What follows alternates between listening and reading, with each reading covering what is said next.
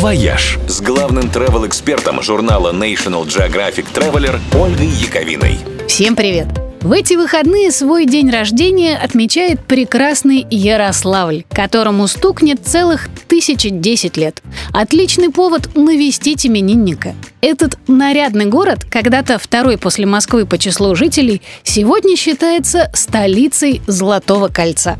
Первым делом здесь надо прогуляться по центру. Это одно из немногих мест, где уцелела застройка в русском стиле 16-20 веков и в сочетании с улицами, проложенными еще при Екатерине II и древними храмами, все это производит огромное впечатление. Недаром историческую часть Ярославля внесли в список всемирного наследия ЮНЕСКО. Исторических памятников здесь больше полусотни. Главный, конечно, музей-заповедник на территории Спаса Преображенского монастыря.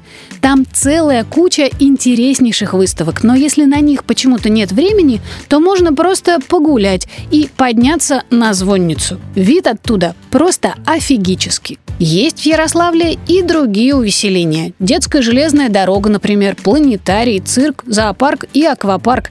Классные интерактивные программы для маленьких предлагает музей-театр Алешина подворье, а для взрослых – пивная Афоня с сушеной таранькой и пенным в пузатых кружках. Чтобы насладиться панорамой Волги и Которосли, стоит посетить Стрелку, место, откуда начал строиться Ярославль. Сегодня там поют и пляшут музыкальные фонтаны. А затем надо непременно отведать ухи и выпить медовухи в трактире на набережной.